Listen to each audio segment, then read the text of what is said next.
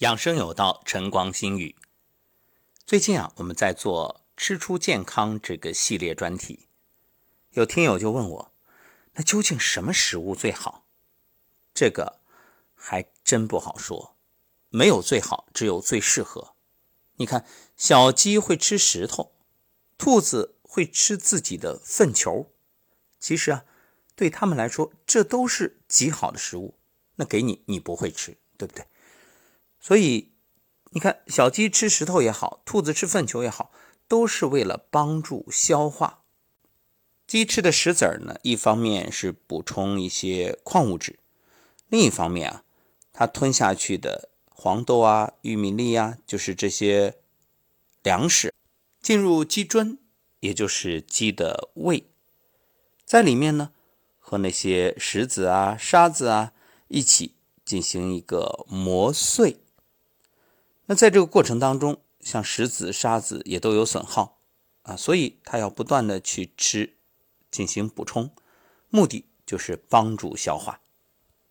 至于兔子吃粪球呢，因为兔子啊，它会排两种粪便，一种是硬的，那是普通粪便，这个它是不吃的；还有一种是软的，外表有一层膜，这个里面是含有有益菌，对它的消化吸收有帮助，所以它会吃掉。所以你看，就像人类会通过营养素啊去进行一些补充，比如益生菌。那动物呢，它有自己的招、自己的道包括动物生病，我说的是野生动物，因为现在真正家里养的宠物，一个被圈养起来没这个条件，再一个慢慢的，它这种本能已经消失了啊。当然，如果它变成了流浪狗、流浪猫。慢慢又会被唤醒这种先天的能力，什么呀？就是他会去找草药。动物生病肯定是到大自然中去寻找解决之道。所以你看，这就是本能。上天有好生之德，其实啊，食物本身就是药物，大自然就是我们的大药房。所以你说什么食物最好？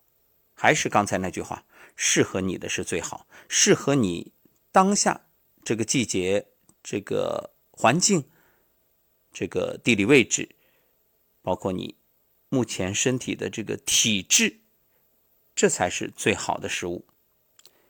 在上一讲说了十大属阴的食物，今天来说十大属阳的食物。生姜，味辛性温，气味芳香而清，是典型属阳的食物。生姜最大的功能是行阳散气。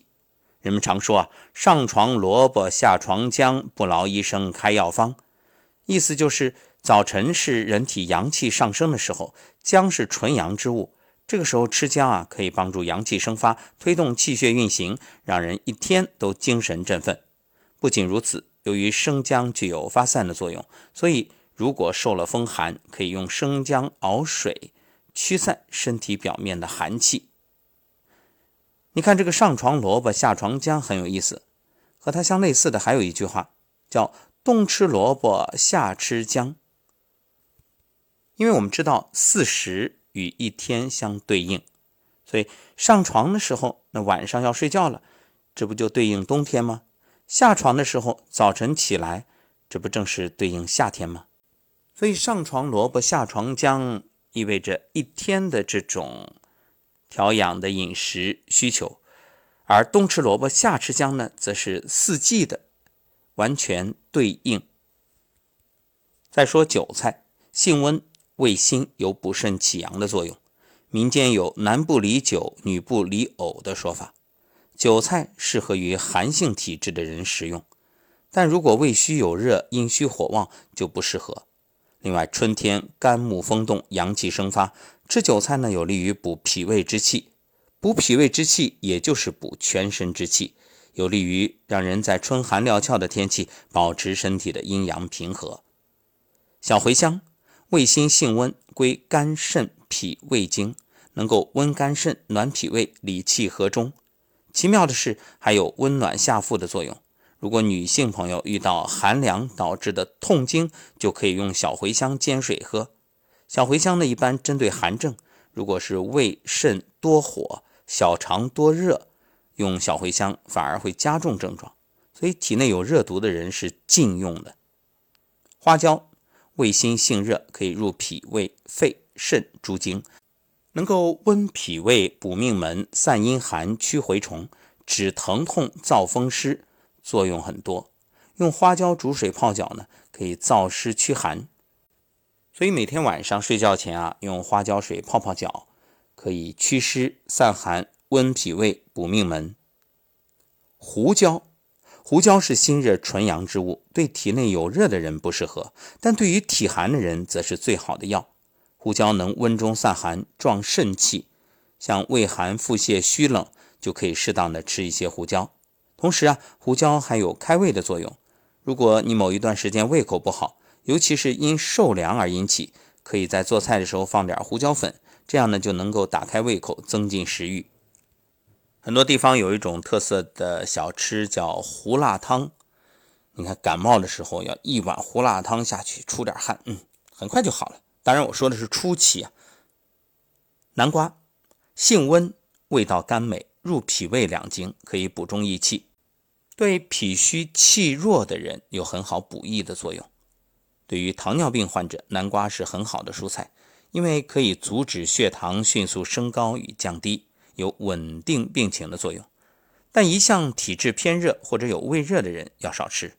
南瓜补气，患气滞湿阻的人也不要吃或者少吃。香菜辛温香窜，内通心脾，外达四肢，可以避不正之气，行心脾正气。香菜的香味有刺激性，可以解表散寒。对外感风寒的人能起到驱寒发汗的作用，但是香菜它会动气，所以是发物，吃了以后呢，容易旧病复发。另外特别提醒，有狐臭的人、口臭的人都不要吃香菜，否则啊会加重。那就算是体质平和，也不要多吃，多吃会影响视力，损耗阴阳之气。其实任何东西都是这样，都不是多多益善的，都要适可而止。栗子。性温，味甘，入脾胃肾三经，对脾胃虚寒的人来说，可以益气健脾，厚补胃肠。栗子还有补肾的功能。老年人如果是肾虚导致的腰酸背痛，可以吃栗子来补益。洋葱，味甘，微辛，性温，入肝经、脾经、肾经、肺经，有温中通阳、理气和中、健脾进食的功效。不过最主要的作用，它是发散风寒，所以和前面说胡椒一样，哎，你感冒了，觉得发冷，然后又不出汗，这时候就可以多吃点洋葱，也可以用洋葱熬水喝，很快没有汗啊，还有鼻塞不通的症状啊就能缓解。但是体热的人不适合吃洋葱。再说大葱，味辛，性微温，有发表通阳的作用。俗话说啊，葱辣眼，蒜辣心，辣椒辣两头。葱的味道有刺激性，这种辛辣的气味可以帮助人体将表寒清透出去，解除感冒发冷的症状，所以在感冒初期一样有效。好，那么到今天呢，我们吃出健康这个系列节目就暂时告一段落。当然，并不是说以后就不谈吃与健康了，这个话题其实是谈不完的。只是呢，我们暂时收尾。好，感谢各位收听，愿大家都能够会吃、乐吃、爱吃，以吃让自己获得健康。